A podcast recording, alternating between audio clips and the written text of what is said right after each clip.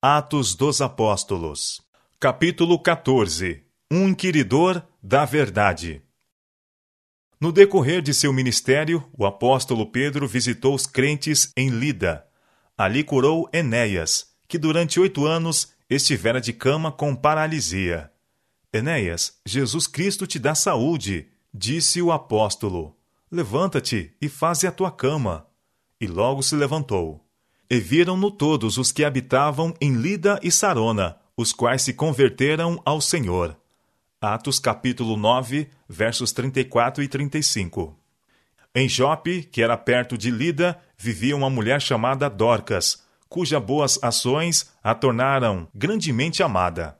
Era uma digna discípula de Jesus e sua vida estava repleta de atos de bondade. Sabia quem carecia de roupa confortável e quem necessitava de simpatia, e liberalmente ministrava aos pobres e tristes. Seus hábeis dedos eram mais ativos do que sua língua. Aconteceu naqueles dias que, enfermando ela, morreu. Atos capítulo 9, verso 37. A igreja de Jope sentiu a sua perda, e ouvindo que Pedro estava em Lida, os crentes lhe enviaram mensageiros, rogando-lhe que não se demorasse em vir ter com eles, e levantando-se Pedro, foi com eles. Quando chegou, o levaram ao quarto alto, e todas as viúvas a rodearam, chorando e mostrando as túnicas e vestes que Dorcas fazia quando estava com elas. Atos capítulo 9, versos 38 e 39. Em vista da vida de serviços que Dorcas vivera, não é de admirar que chorassem, que cálidas lágrimas caíssem sobre o corpo inanimado. O coração do apóstolo foi tocado de simpatia ao contemplar-lhes a tristeza. Então, determinando que os amigos em pranto se retirassem do quarto, ajoelhou-se e orou fervorosamente a Deus para que restabelecesse Dorcas a vida e a saúde. Voltando-se para o corpo, disse: Tabita, levanta-te. E ela abriu os olhos e, vendo a Pedro, assentou-se. Atos capítulo 9, verso 40. Dorcas fora de grande utilidade à igreja, e Deus quis trazê-la da terra do inimigo, a fim de que sua habilidade e energia pudesse ainda ser uma bênção para outras pessoas, e que também por essa manifestação de seu poder a causa de Cristo se fortalecesse. Foi quando Pedro ainda se encontrava em Jope que ele foi chamado por Deus para levar o evangelho a Cornélio, em Cesareia. Cornélio era centurião romano, era homem rico e de nobre nascimento, e seu cargo era de confiança e honra. Gentil de nascimento, ensino e educação, pelo contato com judeus, adquirira o conhecimento de Deus e o adorava com coração verdadeiro, mostrando a sinceridade de sua fé pela compaixão para com os pobres. Era conhecido longe e perto pela sua beneficência, e sua vida reta o fazia de boa reputação entre judeus e gentios. Sua influência era uma bênção a todos os que com ele entravam em contato. O relato inspirado descreve-o como um homem piedoso e temente a Deus, com toda a sua casa, o qual fazia muitas esmolas ao povo e de contínuo orava a Deus. Atos capítulo 10, verso 2. Crendo em Deus como Criador do céu e da terra, Cornélio o reverenciava reconhecia sua autoridade e procurava seu conselho em todos os negócios da vida. Era fiel a Jeová em sua vida doméstica e em seus deveres oficiais. Erguera em seu lar o altar de Deus, pois não ousava efetuar seus planos ou encarar suas responsabilidades sem o auxílio divino. Posto que Cornélio cresce nas profecias e estivesse a esperar pela vinda do Messias, não tinha conhecimento do Evangelho como foi revelado na vida e morte de Cristo. Não era membro da Igreja Judaica e teria sido considerado pelos rabinos como um gentil e imundo. Mas o mesmo santo vigia que dissera a Abraão: Eu tenho conhecido. Conhecia também Cornélio. Ele enviou uma mensagem direta do céu. O anjo apareceu a Cornélio quando ele se achava em oração. Ouvindo o centurião alguém a ele dirigir-se pelo nome, ficou atemorizado. Todavia compreendeu que o mensageiro viera de Deus e disse: Que é, Senhor? Atos capítulo 10, verso 4. O anjo respondeu: As tuas orações e as tuas esmolas têm subido para a memória diante de Deus. Agora, pois, envia homens a Jope e manda chamar a Simão, que tem por sobrenome Pedro. Ele está com um certo Simão, curtidor, que tem a sua casa junto ao mar. Atos capítulo 10, verso 32. Os detalhes dessas informações, nas quais se mencionava até a ocupação do homem, em cuja casa Pedro se encontrava, mostram que o céu está a par da história e ocupação dos homens de todas as condições de vida. Deus está familiarizado com as experiências e afazeres do humilde trabalhador, bem como os do rei em seu trono. Envia homens a Jope e manda chamar a Simão. Assim Deus dera prova de sua atenção para com o ministério evangélico e sua igreja organizada. O anjo não foi incumbido de contar a Cornélio a história da cruz. Um homem sujeito a fragilidades e tentações humanas, como o centurião, deveria ser aquele que lhe contaria a respeito do Salvador crucificado e ressuscitado. Deus não escolhe como seus representantes entre os homens anjos que jamais caíram, mas seres humanos, homens de paixões idênticas a daqueles a quem busca salvar. Cristo se revestiu da forma humana para que pudesse alcançar a humanidade. Um Salvador divino humano era necessário para trazer a salvação ao mundo. E a homens e mulheres foi entregue a sagrada tarefa de tornar conhecidas as riquezas incompreensíveis de Cristo. Em sua sabedoria, o Senhor põe os que estão à procura da verdade em contato com seus semelhantes que a conhecem. É plano do céu que os que receberam a luz a comuniquem aos que se acham em trevas. A humanidade, tirando sua eficiência da grande fonte da sabedoria, torna-se um instrumento, a agência operadora por meio da qual o Evangelho exerce seu poder transformador sobre o espírito e o coração. Cornélio foi com alegria obediente à visão. Tendo se retirado o anjo, o centurião chamou dois de seus criados e a um piedoso soldado dos que estavam ao seu serviço. E, havendo-lhes contado tudo, os enviou a Jope. Atos capítulo 10, verso 8. O anjo, depois de sua entrevista com Cornélio, foi a Pedro em Jope. Na ocasião, Pedro estava orando no terraço da casa em que se achava, e lemos que, tendo fome, quis comer, enquanto lhe preparavam, sobreveio-lhe um arrebatamento de sentidos. Atos capítulo 11, verso 5. Não era unicamente do pão material que Pedro tinha fome. Ao ver do terraço a cidade de Jope e o território circunvizinho, teve fome de salvação para seus patrícios tinha intenso desejo de indicar-lhes as profecias das Escrituras relativas ao sofrimento e morte de Cristo. Na visão, viu Pedro o céu aberto e que descia um vaso, como se fosse um grande lençol atado pelas quatro pontas, e vindo para a terra, no qual havia de todos os animais quadrúpedes e répteis da terra e aves do céu. E foi-lhe dirigida uma voz: Levanta-te, Pedro, mata e come.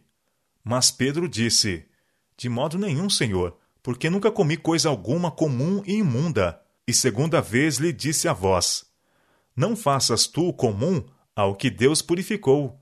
E aconteceu isso por três vezes, e o vaso tornou a recolher-se no céu.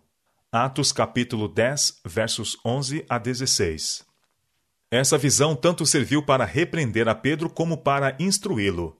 Revelou-lhe o propósito divino de que, pela morte de Cristo, os gentios deviam tornar-se coerdeiros dos judeus nas bênçãos da salvação. Até então, nenhum dos discípulos pregara o evangelho aos gentios. Em seu pensamento, o muro de separação, posto abaixo pela morte de Cristo, ainda existia, e seus trabalhos limitavam-se aos judeus, pois tinham considerado os gentios excluídos das bênçãos do evangelho. O Senhor queria então ensinar a Pedro a extensão universal do plano divino. Muitos dos gentios tinham sido ouvintes interessados da pregação de Pedro e dos outros apóstolos, e muitos dos judeus gregos se tinham tornado crentes em Cristo. Mas a conversão de Cornélio foi a primeira de importância entre os gentios. Era chegado o tempo para ser introduzida pela Igreja de Cristo uma fase de trabalho inteiramente nova. A porta que muitos dos judeus conversos haviam fechado aos gentios devia agora ser aberta de par em par. E os gentios que aceitassem o evangelho deveriam ser considerados em condição de igualdade com os discípulos judeus, sem a necessidade de observar o rito da circuncisão. Quão cuidadosamente agiu o Senhor para vencer o preconceito contra os gentios, o qual tão firmemente se fixara na mente de Pedro pela sua educação judaica. Pela visão do lençol e seu conteúdo, procurou ele tirar da mente do apóstolo esse preconceito e ensinar a importante verdade de que no céu não há acepção de pessoas, que judeus e gentios são igualmente preciosos à vista de Deus. Que por meio de Cristo os pagãos podem se tornar participantes das bênçãos e privilégios do Evangelho. Enquanto Pedro meditava sobre o sentido da visão, os homens, enviados da parte de Cornélio, chegaram a Jope e pararam diante da porta da casa onde ele estava hospedado. Então disse o Espírito: Eis que três varões te buscam. Levanta-te, pois, e desce, e vai com eles, não duvidando, porque eu os enviei. Atos capítulo 10, verso 20. Para Pedro, essa era uma ordem difícil, e foi com relutância em cada passo que assumiu o dever que lhe fora imposto, mas não ousou desobedecer. Descendo Pedro para junto dos varões que foram enviados por Cornélio, disse: Sou eu a quem procurais. Qual é a causa por que estais aqui? Atos capítulo 10, verso 21. Eles lhe falaram a respeito de sua singular incumbência, dizendo: Cornélio, o centurião, varão justo e temente a Deus e que tem bom testemunho de toda a nação dos judeus, foi avisado por um santo anjo para que te chamasse à sua casa e ouvisse as tuas palavras. Atos capítulo 10, verso 22. Em obediência às instruções que acabava de receber de Deus, o apóstolo prometeu ir com eles. Na manhã seguinte, partiu para Cesareia, acompanhado por seis de seus irmãos. Esses deveriam servir de testemunhas de tudo o que ele dissesse ou fizesse enquanto em visita aos gentios. Pois que Pedro sabia que seria chamado a prestar contas de uma violação tão direta dos ensinos judaicos. Entrando Pedro na casa do gentil, Cornélio não o saudou como a um visitante comum, mas como alguém honrado pelo céu, a ele enviado por Deus. É costume oriental curvar-se perante um príncipe ou qualquer alto dignatário, e curvarem-se as crianças perante seus pais. Mas Cornélio, tomado pela reverência por aquele que fora enviado por Deus para o ensinar, caiu aos pés do apóstolo e o adorou. Pedro ficou assustado e levantou o centurião, dizendo: Levanta-te, que eu também sou homem. Atos capítulo 10, verso 26. Enquanto os mensageiros de Cornélio desempenhavam a sua incumbência, o centurião havia já convidado seus parentes e amigos mais íntimos para que, como ele, pudesse ouvir a pregação do Evangelho. Quando Pedro chegou, encontrou um grande grupo avidamente à espera para ouvir suas palavras. Aos que estavam reunidos, Pedro falou em primeiro lugar do costume dos judeus dizendo que lhes era considerado ilícito misturarem-se socialmente com os gentios, e que fazer isso implicava contaminação cerimonial. Vós bem sabeis, disse ele, que não é lícito a um varão judeu ajuntar-se ou chegar-se a estrangeiros. Mas Deus mostrou-me que a nenhum homem chame comum ou imundo. Pelo que, sendo chamado, vim sem contradizer. Pergunto, pois, por que razão mandastes chamar-me? Atos capítulo 10, verso 28 e 29. Cornélio então relatou sua experiência e as palavras do anjo, dizendo em conclusão: Logo mandei chamar-te, e bem fizeste em vir. Agora, pois, estamos todos presentes diante de Deus, para ouvir tudo quanto por Deus te é mandado. Disse Pedro: Reconheço por verdade que Deus não faz acepção de pessoas, mas que lhe é agradável aquele que em qualquer nação o teme e obra o que é justo. Atos capítulo 10, versos 34 e 35. Então, aquele atento grupo de ouvintes, o apóstolo pregou a Cristo, sua vida, seus milagres, sua traição e crucificação, sua ressurreição e ascensão, e sua obra no céu como representante e advogado do homem. Ao indicar Jesus aos presentes como a única esperança do pecador, Pedro ele próprio compreendeu mais perfeitamente o sentido da visão que tivera, e o coração ardeu-lhe com o espírito da verdade que estava apresentando. Subitamente o discurso foi interrompido pela descida do Espírito Santo. Dizendo Pedro ainda estas palavras, caiu o Espírito Santo sobre todos os que ouviam a palavra. E os fiéis que eram da circuncisão, todos quantos tinham vindo com Pedro, maravilharam-se de que o dom do Espírito Santo se derramasse também sobre os gentios, porque os ouviam falar línguas e magnificar a Deus. Respondeu então Pedro: Pode alguém porventura recusar a água, para que não sejam batizados estes, que também receberam como nós o Espírito Santo? E mandou que fossem batizados em nome do Senhor. Atos capítulo 10, versos 47 e 48. Assim foi o evangelho levado àqueles que tinham sido estranhos e forasteiros, tornando-os concidadãos dos santos e membros da família de Deus. A conversão de Cornélio e sua casa não foi senão o início de uma preciosa colheita. Dessa família estendeu-se uma vasta obra de graça naquela cidade gentílica. Deus está hoje buscando pessoas entre os grandes, bem como entre os humildes. Há muitos como Cornélio, homens a quem o Senhor deseja colocar em contato com sua obra na terra. Suas simpatias estão com o povo do Senhor, mas os laços que o retêm ao mundo mantêm-nos firmemente seguros. Requer-se força moral para que tomem posição ao lado de Cristo. Devem ser feitos esforços especiais por essas pessoas em tão grande perigo, por causa de suas responsabilidades e relacionamentos. Deus chama obreiros humildes e fervorosos que desejem levar o Evangelho às mais altas classes. Há milagres a serem operados em conversões genuínas, milagres que não são agora discernidos. Os maiores homens deste mundo não estão além do poder de um Deus que realiza maravilhas. Se todos os que são seus cobreiros se dispuserem a ser homens de oportunidade, cumprindo destemido e fielmente o dever, Deus converterá homens que ocupam posições de responsabilidade, homens de intelecto e de influência. Pelo poder do Espírito Santo, muitos aceitarão os princípios divinos. Convertidos à verdade, tornar-se-ão instrumentos na mão de Deus para comunicar luz. Sentirão especial responsabilidade por outras pessoas desse grupo negligenciado. Consagrarão tempo e dinheiro à obra do Senhor e uma nova eficiência e poder serão adicionados à Igreja. Porque estivesse Cornélio vivendo em harmonia com toda a instrução que havia recebido, Deus, de tal maneira, encaminhou os acontecimentos que lhe foi dada mais verdade.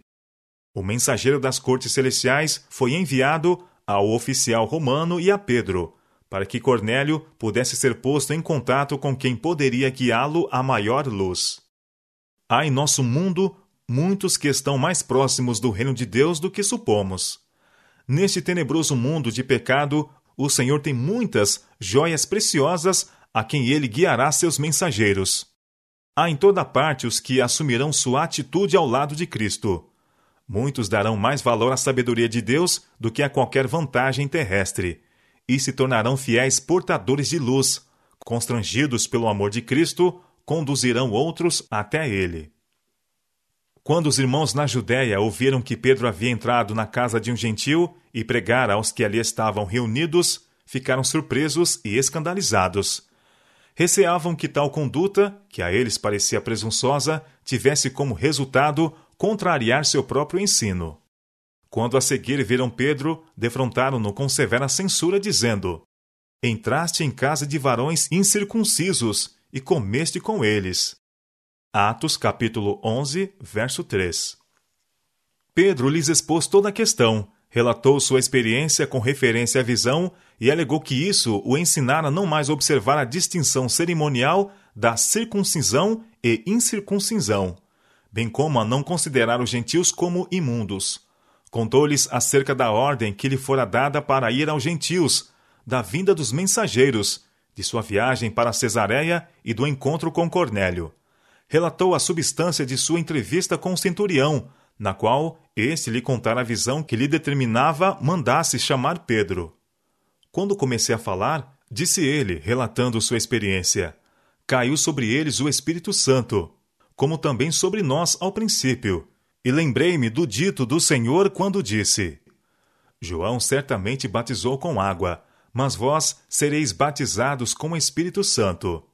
Portanto, se Deus lhes deu o mesmo dom que a nós, quando havemos crido no Senhor Jesus Cristo, quem era então eu para que pudesse resistir a Deus? Atos capítulo 11, versos 15 a 17. Ouvindo este relato, os irmãos ficaram em silêncio, convictos de que a conduta de Pedro estava em direto cumprimento ao plano de Deus e que seus preconceitos e exclusivismo eram inteiramente contrários ao espírito do Evangelho. Glorificaram a Deus, dizendo: Na verdade, até aos gentios deu Deus o arrependimento para a vida. Atos capítulo 11, verso 18. Assim, sem controvérsias, foi vencido o preconceito. Abandonou-se o exclusivismo estabelecido pelo costume durante séculos e abriu-se o caminho para que o Evangelho fosse proclamado aos gentios.